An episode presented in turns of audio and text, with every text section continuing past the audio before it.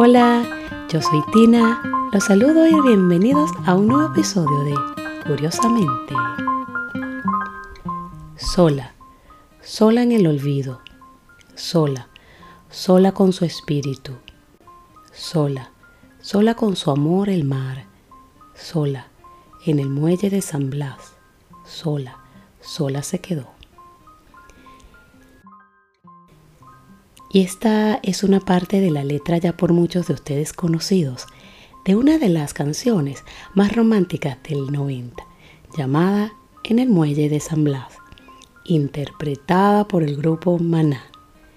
La canción narra la triste historia de una mujer que todos los días iba al puerto de San Blas y vestida de blanco esperaba el regreso de su amado. Aunque para muchos podría tratarse de una simple leyenda que sirvió para inspirar la letra de una canción, pues no. Aunque parezca increíble, está inspirada en una muy conmovedora y real historia de amor.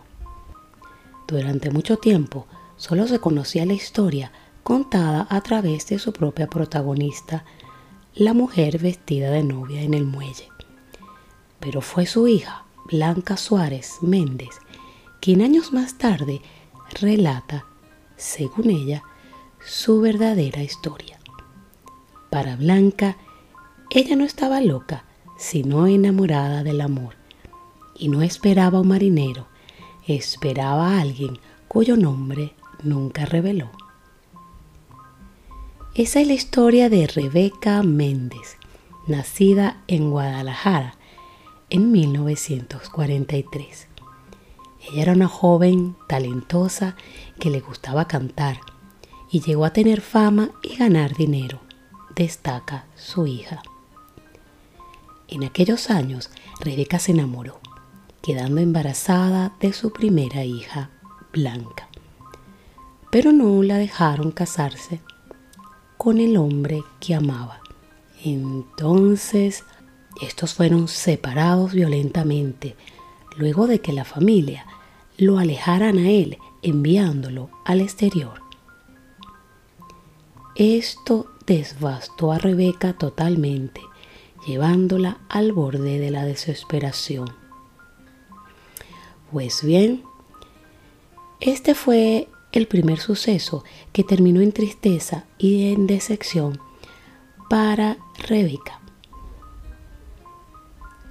El tiempo transcurrió y ya para ese entonces su carrera musical quedó a un costado y Rebeca conoció a otro joven. Nuevamente se volvió a enamorar y de esta relación nacieron dos hijos varones. Pero un nuevo revés le presentaría el destino. Ella se quiso casar, pero ese hombre ya estaba casado por lo que el sueño de Rebeca de llegar vestida de blanco al altar no se haría realidad. Su deseo de casarse se convirtió entonces en una obsesión y empezó a vestirse de novia, por lo que fue encerrada en un manicomio. Finalmente se quedó sin nada encerrada, le arrebataron a sus hijos, quienes fueron enviados al exterior. Nuevamente, el tiempo siguió su curso y el 19 de septiembre de 1985 a las 7.17 horas local de México un sismo de magnitud 8.1 afecta la zona centro, sur y occidente de México, convirtiéndose en el más dañino en la historia de ese país. Según cálculos extraoficiales, unas 40.000 personas fallecieron luego de esas dos trágicas jornadas. Un sismo que hubo en la mañana del jueves 19 de septiembre y la réplica del viernes 20 de septiembre. que terminó de colapsar las débiles estructuras que habían quedado. Tras el temblor, Rebeca logra escapar del manicomio y comienza a deambular por las calles buscando a sus hijos. Ella solo añoraba y quería encontrar a su familia. Así fue como Rebeca llegó a San Blas, un lugar que le traía recuerdos de su infancia, porque de niña la llevaban a vacacionar allí.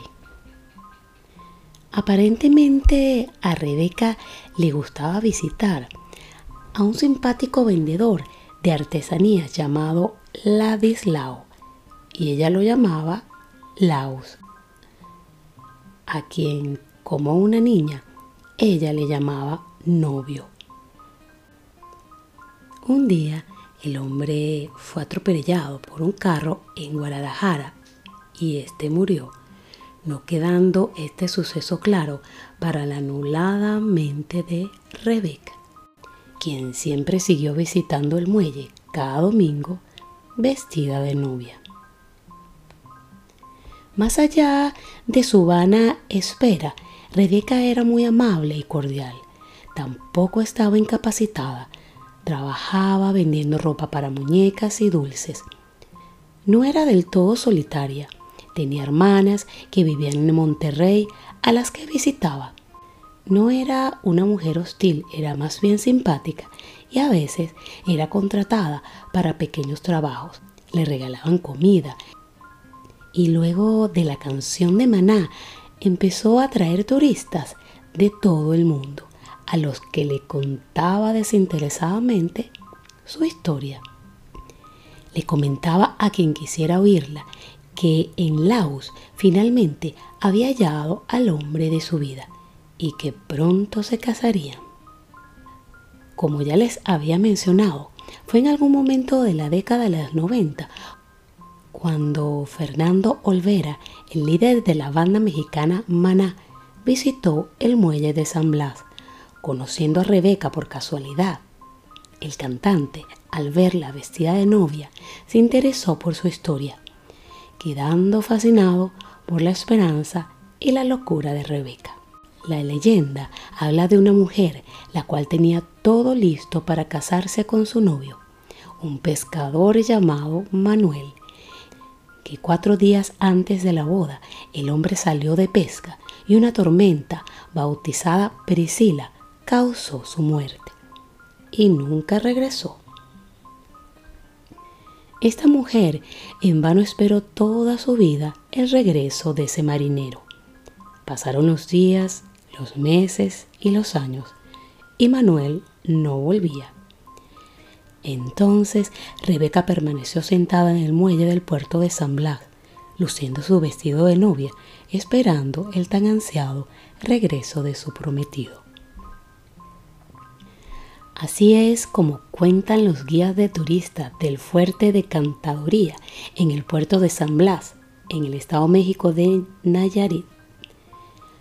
Pero más allá de la leyenda, esta es una historia de amor, la historia de amor de Rebeca que continuó visitando el muelle en busca de su prometido, con el vestido carcomido la mirada perdida en el horizonte y el cabello tan blanco como lo fue alguna vez su atuendo.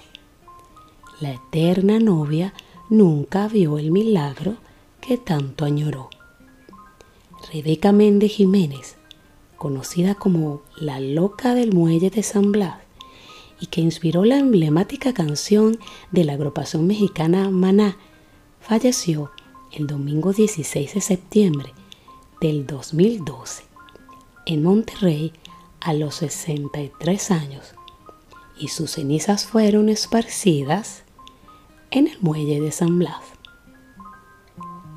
Bueno, este es el final de esta romántica y dramática historia. Gracias por escucharme. Y nuestro encuentro es aquí en una próxima entrega de Curiosamente